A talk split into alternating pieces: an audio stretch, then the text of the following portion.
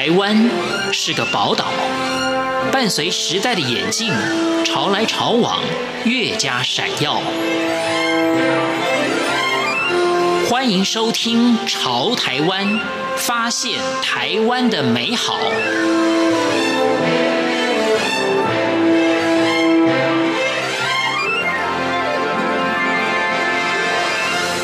听众朋友您好，欢迎您收听《潮台湾》，我是文心。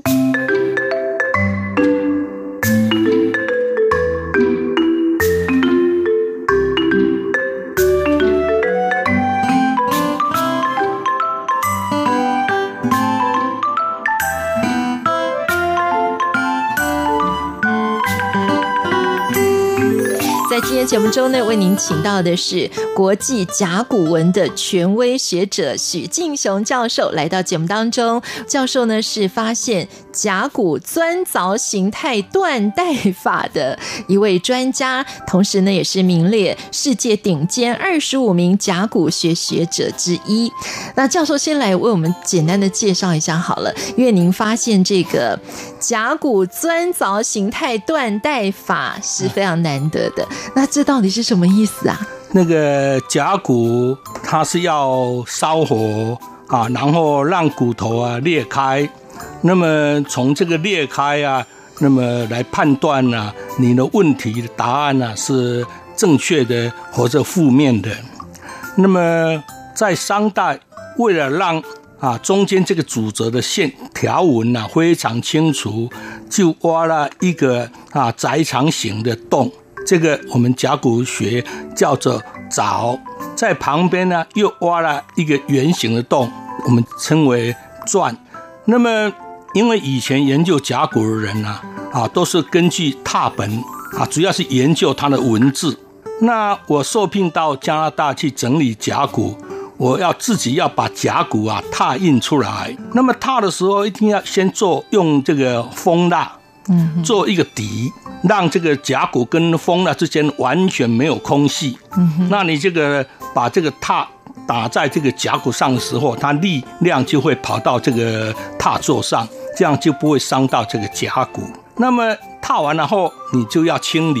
那么把这些蜡清理的过程，我最先也没有在意，后来就慢慢觉得，哎，好像第一集的砖凿都是什么一个样子，第二集。啊，是怎么样的？每一集啊，第一到第五集啊，都有不一样。有些是每一集都有了，就是说只有中间这个长形的啊，这个凿。但是有一些啊啊是只有砖，有一些是这个砖啊，包括凿，有一些在骨面上各种不一样的情形。那么在甲骨里头那个断代啊，那么基本上董作宾先生呢是五期的断代。那么大陆呢，对其中有一部分呢、啊，叫做王族卜辞，或者叫做立子卜辞的啊，他们我们是认为是第四期的，那大陆是认为是第一期的。那么这个只有从文字来很难啊，这个解决这个纷争。结果我就发现呢、啊，这个砖凿形态每一期都不一样，嗯哼，而董作宾的这种分歧是对的。啊，其实最先我发觉有这样的不同，我就啊仔细的检验我们博物馆所藏的五六千片的甲骨，然后我又到美国的 Peabody Museum、Carnegie Museum 去看他们的这个甲骨，也会到啊京都去看啊京都人文科学研究所的甲骨。然后到伦敦的大英博物馆，到剑桥大学去踏博踏他们的甲骨，嗯、同时又回到中研院呢来看他们呢，因为他们有收藏一批很多量的这个王子卜辞的卜骨，那么来收集材料，所以我的博士论文就是用它啊来谈论呢钻凿形态和这个啊这个甲骨分歧的这个关系，那么。这个已经是啊，可能快五十年以前的事情了。嗯，可是这个大陆的学者还不太相信我的这种发现啊，虽然他们也有反应。那么后来在小屯南地发掘到地层的的这种顺序和我的研究是一致的，但是他们还是保留。啊，就又有一点作假，把它还解释为第一起的，把王之不辞。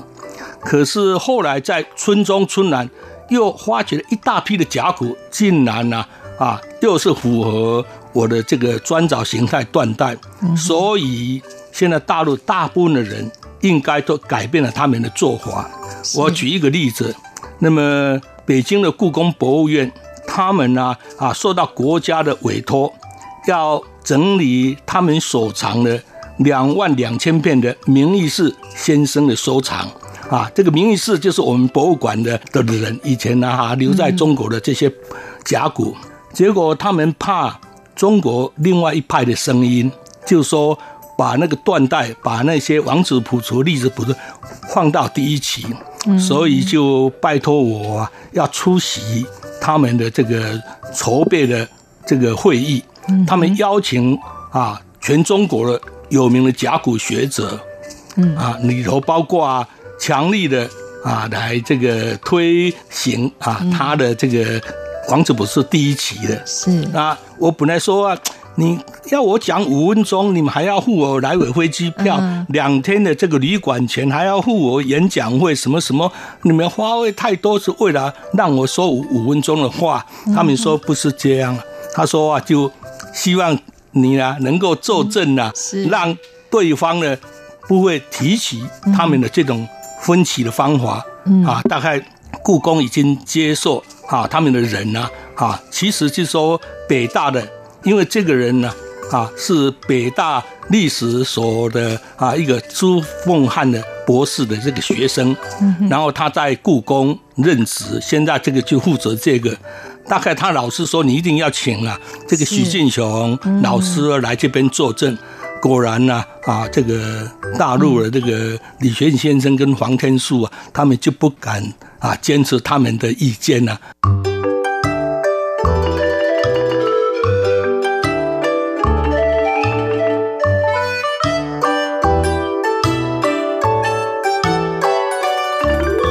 我们就谈到在小的时候啊，许教授对于念书这件事情哦，好像一直到高中你都没什么兴趣哎，所以为什么会走到学者这条路呢？嗯，这个因为我家里是卖水果，那么父母亲呢都忙着生意的啊，因为毕竟这个呃是收入很少的，是，所以从不管我，那我整天呢就在那边玩。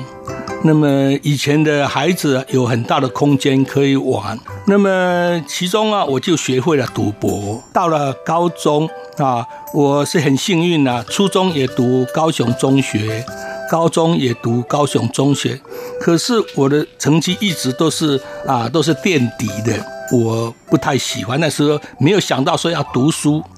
那么会让我突然想起要读书啊。这个应该有两件事情促成了我读书。第一件事，我看到一本书啊，就是说《广雅书证》里头啊啊，我一翻开来，就是啊，这个始君啊，什么什么是始也，就是说这是意义是开始。我看有些字我懂的，有些字我不懂，而且有些字哎，我了解的意义不一样，我就好奇，就带回去。结果就了解中国的文字很奇妙，在不同一个字在不同的地方就会可能有不一样意义，不同的文字啊，它可能也有相同的意义。所以啊，我就开始对文字发生兴趣，开始读相关的这个著作。那时我不晓得这是大学四年级的啊这个课本啊，我都不晓得，我就读。嗯。第二件事情就是说我真正喜欢读诗是从这个。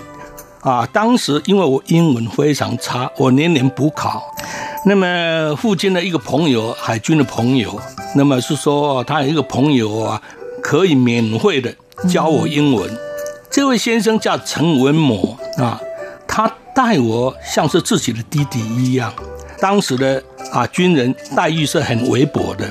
他有时还会带我去吃冰啊，做什么啦，就非常关心我的学业。那我就想，有人关心我，啊，希望我能够好好读书，那我一定要来啊回应啊他们的这种愿望，我就开始读书，在一年之中，我就完全变了一个人。我要考大学的时候啊，我非常有把握。我只填了三个志愿，第一个志愿是台大中文系，第二是师大国文系，第三是政大中文系。那不负所望啊，以第一名考进了台大中文系。所以这个就是说，没有陈文谋先生，那我这一辈子啊，可能就是这样混就混过去了。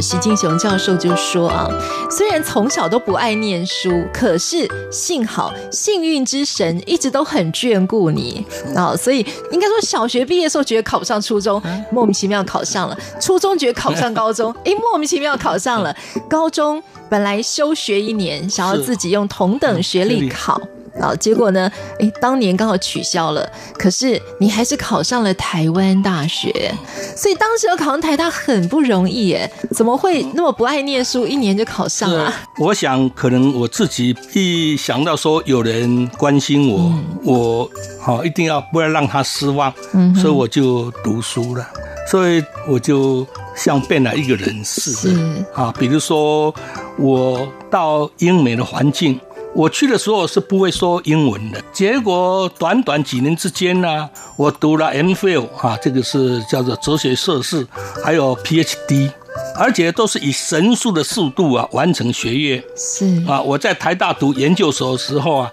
因为要写论文啊，人家都是三年毕业，我两年就毕业。到了这个多伦多大学读 MPhil 的时候啊，我也是两年就毕业。嗯哼，读 PhD 的时候，我也是两年就毕业了。就是说。那么，对我一个英文都不会的人，我到了加拿大，我就要克服自己呀、啊，对不对？我这个就开始啊学英文啊，说不定也是因为你接触的人都是外国人士啊，所以都是说英文，因此我的耳朵啊啊就会啊吸收到他们说的话语啊，然后这个读起书来啊就比较简单。我发现英文和中文一样哎，其实这个都是差不多的。所以就是说，当你面对一个环境的时候，你要有毅力啊。是我读书读读书的时候，并不是很轻松的，对啊，因为我论文也要用英文写嘛，哈，我来教书也要用英文写。那么最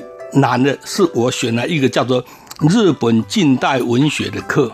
他把这个班呢分成两班。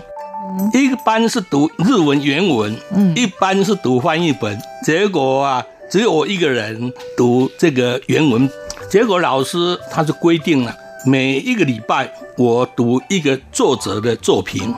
他给我一个题目，好说，比如说啊，下个礼拜我要听川端康成的，好了，我就开始哈，我到图书馆去啊找这个文本，然后找相关的讯息，关于他作品的评价怎么样？好了，第二个礼拜啊，我就要。用英文讲两个小时给老师听，你看，在这个情况之下，持续了一年。当然，我的英文啊，啊，无形中就进步啊。嗯，这个我在一个不同文化的、不同语言的国家，你在国外，假如在教育学要混下去啊，你没有博士学位是办不来的啦。我当然是是是要拼我的全力嘛，哈，来来读书啊。我是两年呐，就读完了 MPhil，就是硕士上头的一层，然后又两年又读完了这个 PhD 啊，而且我还要工作啊，我还养家。是。这个就是说啊，年轻人就希望年轻人呐，哈，就是说你当面对的一个环境，一个好像很难克服的环境，你就要啊把握你自己的自己的这个身心的这种状况呢，然后就尽量去克服它。这个这很难想象，一个在台湾呢、啊，英文都不会的人，几年过后，我有办法啊，也到讲堂上啊，也上课啊，对英文的这个啊，这些学生用英文来上课啊，啊，这就是说，你只要有毅力啊，这个就比较容易达到你所要的这个目标。